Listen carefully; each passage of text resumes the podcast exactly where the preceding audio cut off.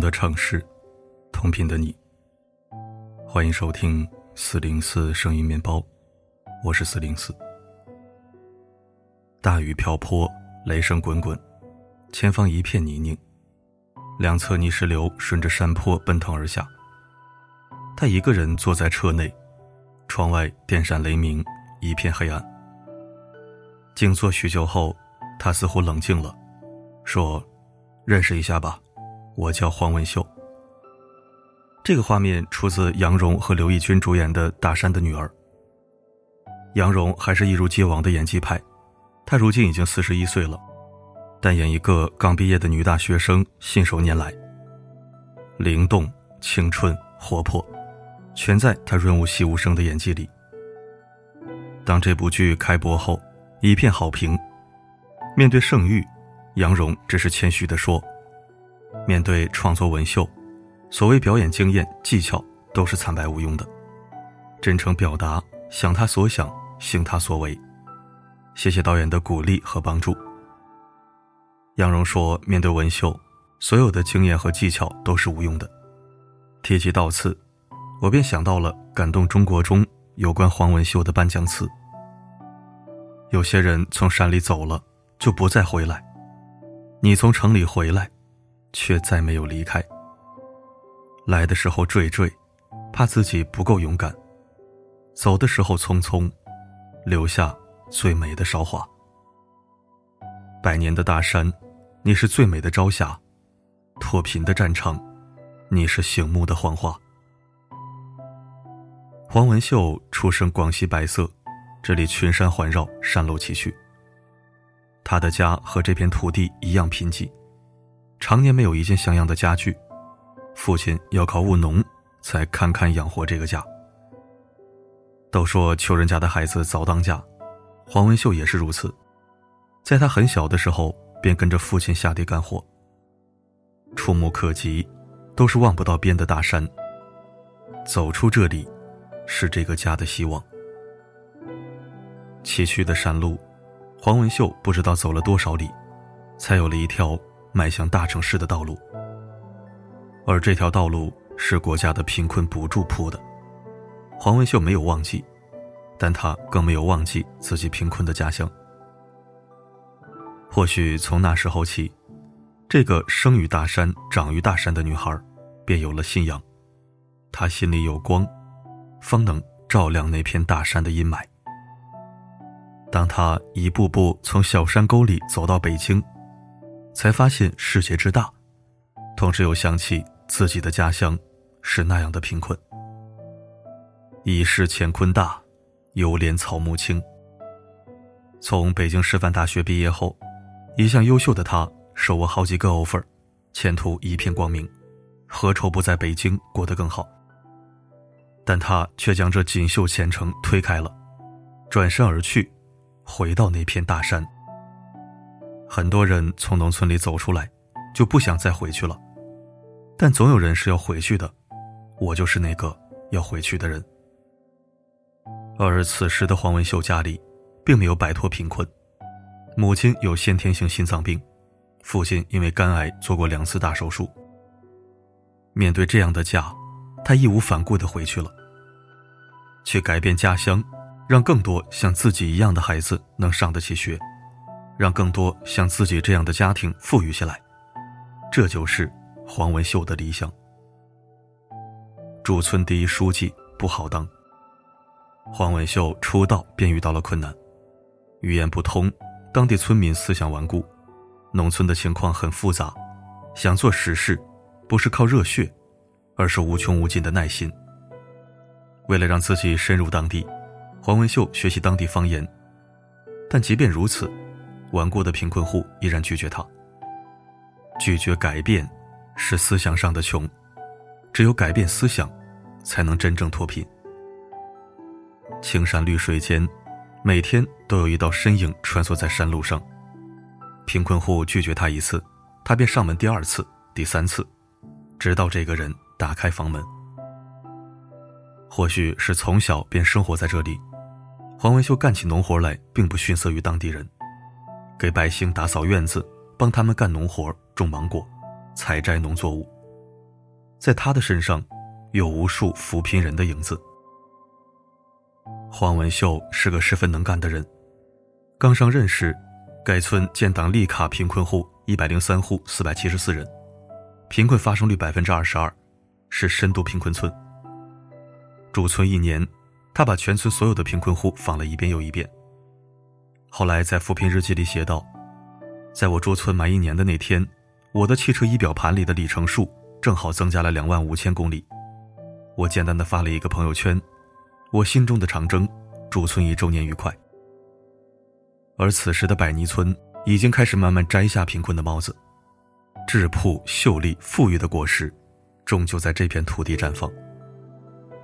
二零一八年，百泥村一百零三户贫困户顺利脱贫八十八户，贫困发生率从他上任时的百分之二十二点八八降至百分之二点一七。在三十多年的人生里，黄文秀从贫困里走出来，又转身回去，改变贫困。但是，当一切都开始前进的时候，黄文秀的命运却悄然而至。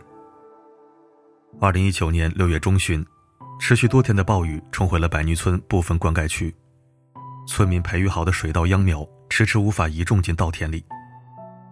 六月十六日，黄文秀准备在家里给父亲过生日。但百泥村的情况已经十分危急了。作为驻村书记，黄文秀只好离开家人，匆匆驾车返回百泥村。但谁能想到，这会是文秀留给白色的最后一面。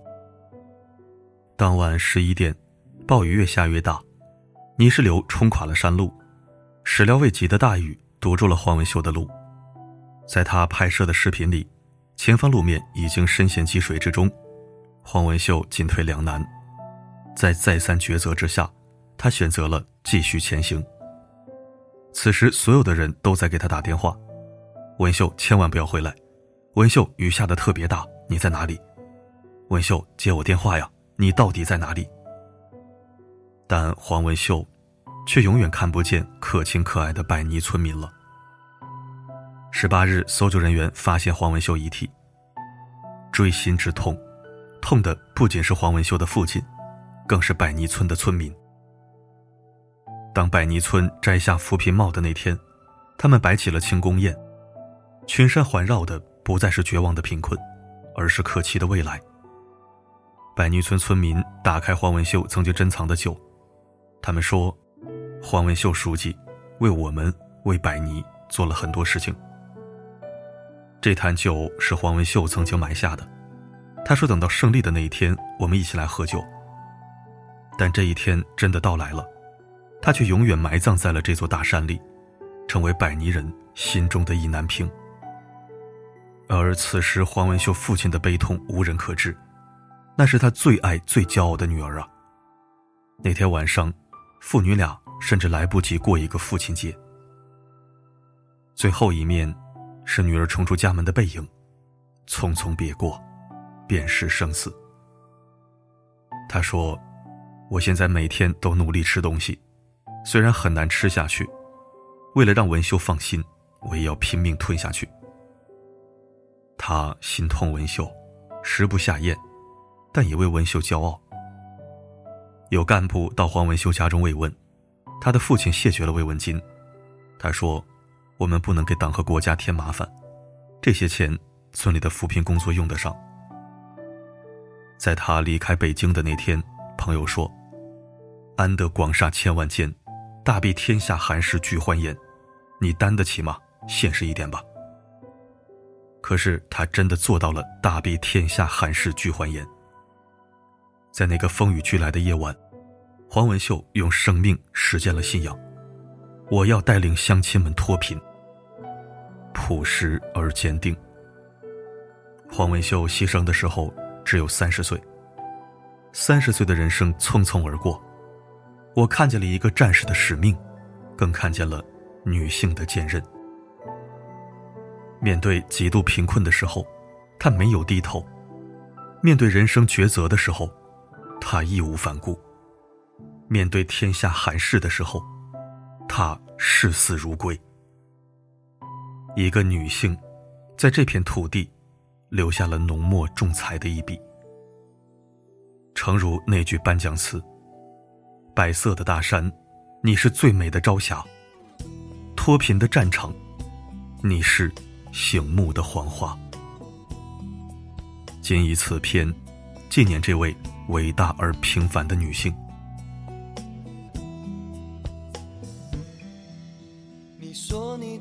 最爱丁香花，因为你的名字就是她。多么忧郁的花，多愁善感的人啊。当花儿枯萎的时候，当画面定格的时候。多么娇嫩的花感谢收听，哽咽读完，百感交集。还是喜欢那一句颁奖词：白色的大山，你是最美的朝霞；脱贫的战场，你是醒目的黄花。黄文秀在这片土地留下了浓墨重彩的一笔，让我们看到了一个战士的使命，更看见了女性的坚韧。点赞、再看、转发、分享，为大山的女儿黄文秀，也为脱贫攻坚工作无私奉献的所有人致敬。好了，今天的故事就讲到这里。我是四零四，不管发生什么，我一直都在。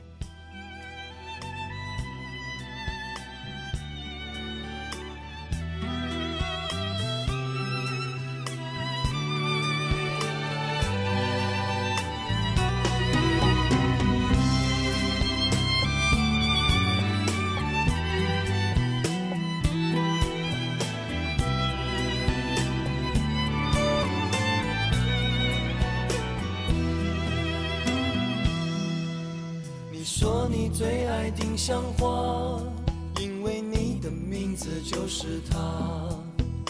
多么忧郁的花，多愁善感的人啊。当花儿枯萎的时候，当画面定格的时候，多么娇嫩的花，却躲不过风吹雨打。飘啊摇啊的一生，少美丽编织的梦啊，就这样匆匆你走了，留给我一生牵挂。那坟前开满鲜花，是你多么渴望的美啊！你看那满山遍野，你还觉得孤单吗？你听啊，有人在唱那首你最爱的歌，这世间多少烦恼，从此不必再牵挂。那坟前开满鲜花，是你多么渴望的美啊！你看那满山遍野，你还觉得孤单吗？你听啊有人在唱。那首你最爱的歌谣啊，少烦恼，从此不必再牵挂。院子里栽满丁香花，开满紫色美丽的鲜花。我在这里陪着她，一生一世守护她。